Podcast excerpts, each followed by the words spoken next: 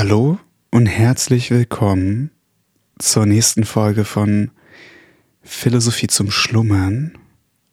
Ja, ich hoffe, ihr hattet eine schöne letzte Woche und habt euch den Podcast vom letzten Mal ein bisschen zu Herzen genommen zum Thema Burnout und dass wir uns als Menschen auch mal eine Pause zwischen den ganzen dringlichen Dingen, die wir zu erledigen haben, gönnen sollten. Ja, vielleicht habt ihr es gesehen, ich poste mittlerweile immer mehr bei TikTok, Instagram und YouTube und ich würde mich wirklich freuen, wenn ihr mal vorbeiguckt. Die Links dazu findet ihr im, in der Beschreibung vom Podcast. Guckt gerne mal rein und sagt mir, was ihr davon haltet und ob euch diese Form von Inhalten auch was bringt. Nichtsdestotrotz wollen wir direkt wieder einsteigen beim guten alten Lucius Seneca. Ich würde sagen, ich gucke mir gerade so das Buch an. Ja, wir sind ungefähr bei, bei der Hälfte, aber ein bisschen ist noch ein Glück, weil ich muss sagen, dieses Buch macht einfach verdammt Spaß, gemeinsam mit euch durchzugehen. So, auf geht die Post. Auch ein interessantes Sprichwort. Ich glaube, das gibt's nicht, aber ihr wisst, was ich meine. Auch große Männer gaben sich, wie gesagt, für gewisse Tage des Monats Ferienurlaub. Manche machten es auch so, dass jeden Tag zwischen Muße und anstrengender Arbeit halten. So machte es der große Redner Asinius Pollio, der, wie wir uns erinnern, sich nie über die zehnte Stunde hinaus mit Arbeiten beschäftigte. Selbst das Lesen von Briefen unterließ er nach dieser Stunde, um sich nicht neue Sorgen zu schaffen. Was mir dazu einfällt, was ich auch einen interessanten Gedanken finde, der jetzt ja mit Philosophie wahrscheinlich relativ wenig zu tun hat, aber bei uns in der westlichen Welt ist ja so die 8-Stunden-Woche, äh, 40-Stunden-Woche, also 8 Stunden am Tag die Regel. Und woher kommt diese Regel? Die Regel kommt eigentlich daher, dass es in der ersten großen Industrialisierung ähm, ja ganz viel Schichtarbeit gab und eine acht Stunden Schicht den Tag in drei teilt. Ne? Das heißt, im Endeffekt konnte man durch diese acht Stunden drei verschiedene ja, Schichten durch die Industrie laufen lassen. Und daher kommt das mit den acht Stunden. Und ich finde es immer wieder interessant, dass wir heutzutage diese, dieses Paradigma, ne, also dass, es, dass man acht Stunden arbeiten muss, dass das die magische Zahl ist, dass man das nicht hinterfragt.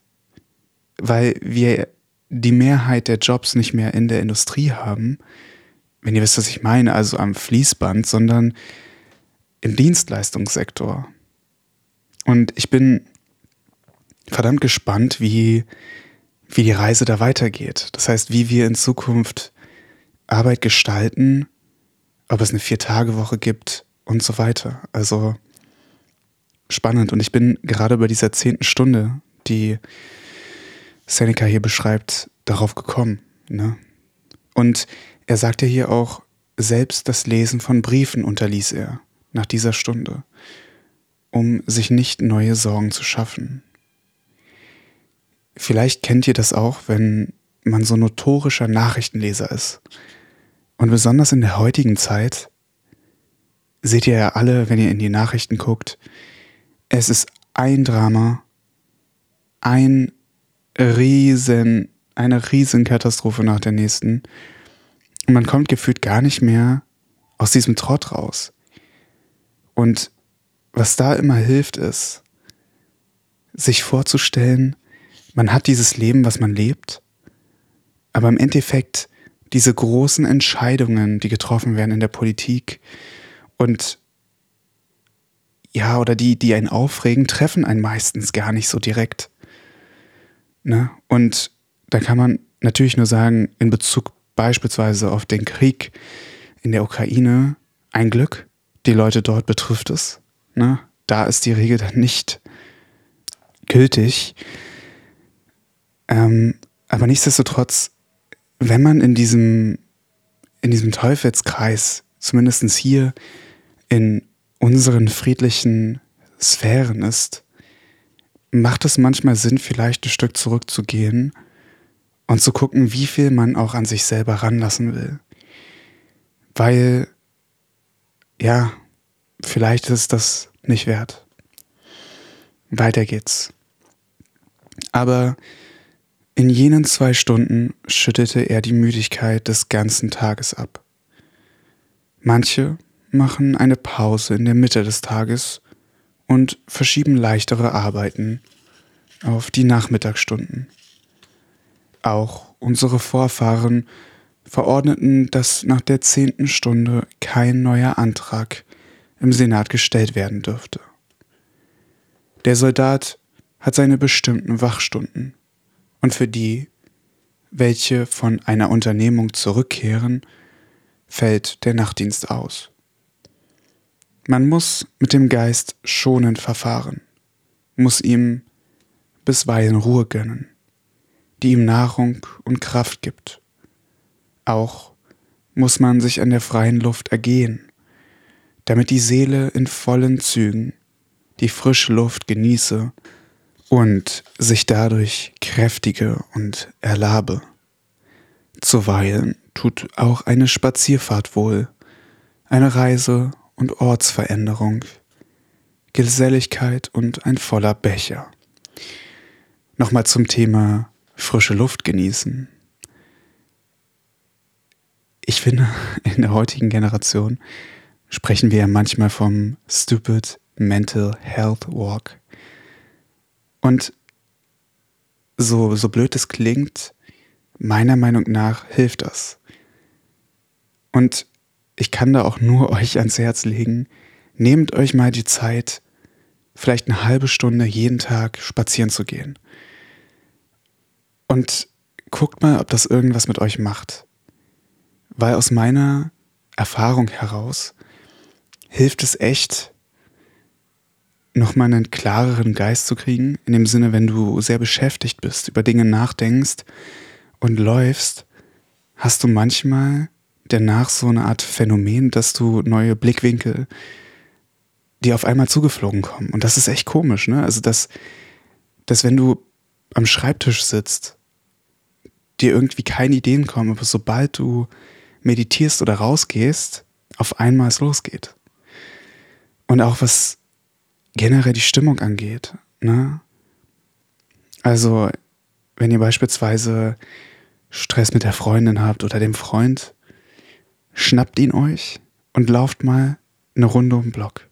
Und vielleicht geht es euch danach besser, ne? auch zueinander. Weiter geht's. Und ein voller Becher. Das frischt den Geist auf. Zuweilen mag es auch bis zu einem Räuchchen kommen, nicht bis zum Untertauchen, aber doch bis zum Eintauchen. Denn der Wein spült die Sorgen weg, greift tief ein ins Gemüt und ist ein Mittel wie gegen manche Krankheiten, so auch gegen den Trübsinn. Und der Erfinder des Weines ist Liebe genannt worden, nicht wegen der Ungebundenheit der Zunge, sondern weil er die Seele erlöst von der Knechtschaft der Sorgen, sie frei macht belebt und ihr frischen Mut zu jedem Vorhaben gibt. Ich habe mir die hier, die Stelle markiert, ähm, weil ich sie schon sehr eindrücklich finde und meiner Meinung nach nur so jemand über Alkohol schreiben kann, der ein gestörtes Verhältnis dazu hat. Weil wir wissen alle, am Ende des Tages ist Alkohol auch eine Droge und sollte mit Vorsicht genossen werden. Und so wie Seneca hier schreibt, klingt es ja nach dem Allheilmittel. Finde ich ein bisschen schwierig, sehe ich tatsächlich nicht so. Aber hey, so war das vielleicht vor 2000 Jahren. Weiter geht's. Doch Mäßigung ist heilsam, wie in der Freiheit, so auch beim Weine. Solon und Akesilaus sollen dem Weine gehuldigt haben und dem Cato hat man Trinklust vorgeworfen. Dieser Vorwurf, von wem er auch herstammen mag, wird eher die Forderung haben, den betreffenden Fehler zu Ehren zu bringen, als dem Cato Schande zu machen. Doch darf es nicht oft geschehen, damit es nicht zur schlimmen Gewohnheit werde, wenn die Weinlaune sich ab und zu einmal zu überschäumenden Ungebundenheit steigern mag, um die trübselige Nüchternheit wenigstens auf kurze Zeit zu verscheuchen. Schon wieder. Denn mag nun der griechische Dichter recht haben mit seinem Wort zuweilen hat es auch seinen Reiz, ausgelassen zu sein. Oder Platon mit seinem Spruch Vergebens klopft, wer völlig nüchtern ist, an der Musenpforte an. Oder Aristoteles mit seinem Satz Kein großer Geist war ohne Beimischung von Tollheit. Es ist nicht anders, nur der stark erregte Geist vermag etwas überragend Großes auszusprechen.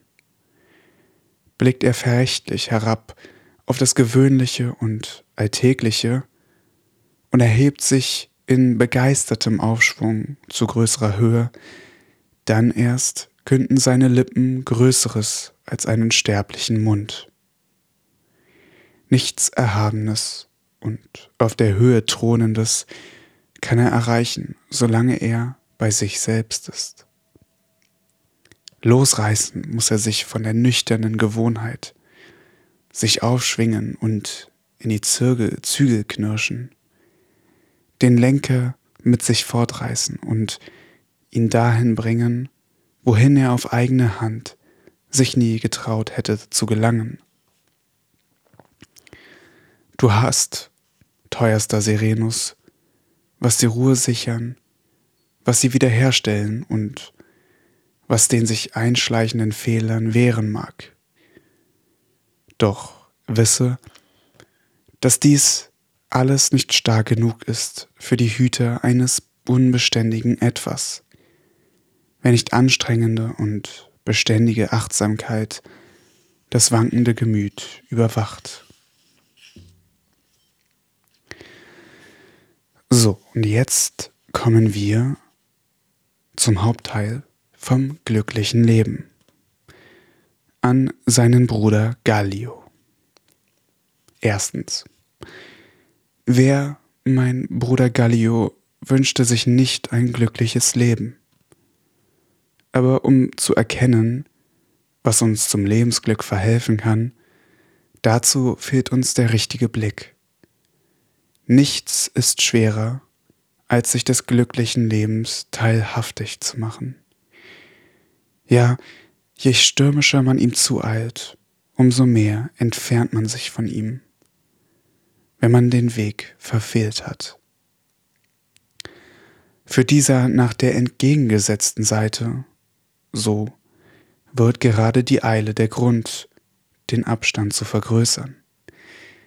Das ist auch ein interessanter Satz oder dieses Konzept. Und ich bin mir nicht ganz sicher, wie ich dazu stehe, weil ich glaube, dass es teilweise stimmt. Beispielsweise, wenn man unbedingt oder krankhaft eine Beziehung will und auch so agiert, dann läuft man meiner Meinung nach im Regelfall eher von einer glücklichen Beziehung weg. weil wir wissen ja alle, dass insbesondere bei Beziehungen, wenn man sich das krankhaft wünscht und krankhaft darauf hinarbeitet, dass das meistens schief geht.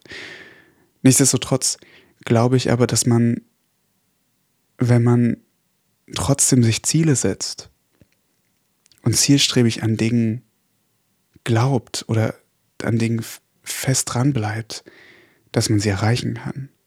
Und ich glaube, da muss man so diesen, diesen kleinen, aber feinen Unterschied machen. Weiter geht's. Wir müssen uns also zunächst Klarheit verschaffen über Wesen und Beschaffenheit des Zieles. Sodann gilt es, Umschau zu halten nach dem Wege, auf dem wir am schnellsten zu ihm gelangen können. Wobei der Weg selbst, wenn er nur der rechte ist, uns zu der Erkenntnis verhelfen wird, wie viel wir täglich vor uns bringen und in welchem Maße wir dem Punkt näher kommen, nachdem unser natürliches Verlangen hintreibt. Solange wir kreuz und quer umherschweifen und uns nicht von einem Führer leiten lassen, sondern lediglich von dem einander heillos widersprechenden Geschnatter und Stimmengewirr der Menge, schwindet das kurze Leben unter lauter Fehltritten dahin. Mag man sich auch Tag und Nacht um vernünftige Einsicht bemühen. Daher entscheide man sich über das Ziel und den Weg nicht ohne einen bestimmten Sachkundigen, der genauer Bescheid weiß über die Richtung, in die wir uns fortbewegen. Denn hier steht es nicht so wie bei sonstigen Wandungen. Bei diesen sichert uns irgendein Grenzweg, auf dem man trifft, nebst der Nachfrage bei den dort Ansässigen vor Irre gehen. Während hier gerade der betretenste und menschenreichste Weg am leichtesten täuscht. Auf nichts also müssen wir mehr achten, als darauf nicht nach Art des Herdenviehs der vorauslaufenden Schar zu folgen. Wir würden dann nur den meist betretenen, nicht aber den richtigen Weg wählen. Und doch verwickelt uns nichts in größeres Unheil, als dass wir uns nach dem Gerede der Menge richten, in dem Wahne, das sei das Beste, was sich im allgemeinen Beifall erfreut und wofür uns viele Beispiele bieten, und dass wir nicht nach Maßgabe vernünftiger Einsicht, sondern des Vorganges anderer leben. Auch ein wahnsinnig guter Punkt, der in der heutigen Gesellschaft auch immer mehr an Bedeutung zunimmt, weil, das ist jetzt meine These, wir durch Social Media und generell, ja doch, durch Social Media eben so eine extreme, extrem große Wahrnehmung dafür haben, was andere machen. Ne? Und auch was die Mehrheit der Leute macht. Aber nichtsdestotrotz müssen wir immer, und da kann ich Seneca nur recht geben, auf uns selber hören und mit gesundem Menschenverstand seinen eigenen Weg gehen. Ne? Und das kann sein, was immer es ist, ne? also beruflich, familiär und, und, und, und, und. Am Ende des Tages gibt uns die Gesellschaft so Wege vor, die wir bestreiten können, aber vielleicht sind diese Wege nicht für jeden das Richtige, der Richtige. Und das ist mein Appell an euch. Bleibt euch selbst treu. Hinterfragt auch, was die Masse macht. Hinterfragt, was die Gesellschaft macht und guckt, dass ihr für euch den richtigen Weg geht. Und vor allem den Weg, der sich für euch richtig anfühlt. Und wenn ihr nach Tugenden handelt, wie die Stoiker beispielsweise, also Ehrlichkeit, eine Aufrichtigkeit und so weiter, dann kannst du diesen Weg auch laufen, ohne nach rechts und links die ganze Zeit zu gucken und diese gesellschaftlichen Wege ja zu betreten zu müssen, wenn ihr wisst, was ich meine. Naja, ich hoffe, euch hat diese Folge gefallen und ich wünsche euch eine wunderbare Woche. Haltet die Ohren steif und bis bald.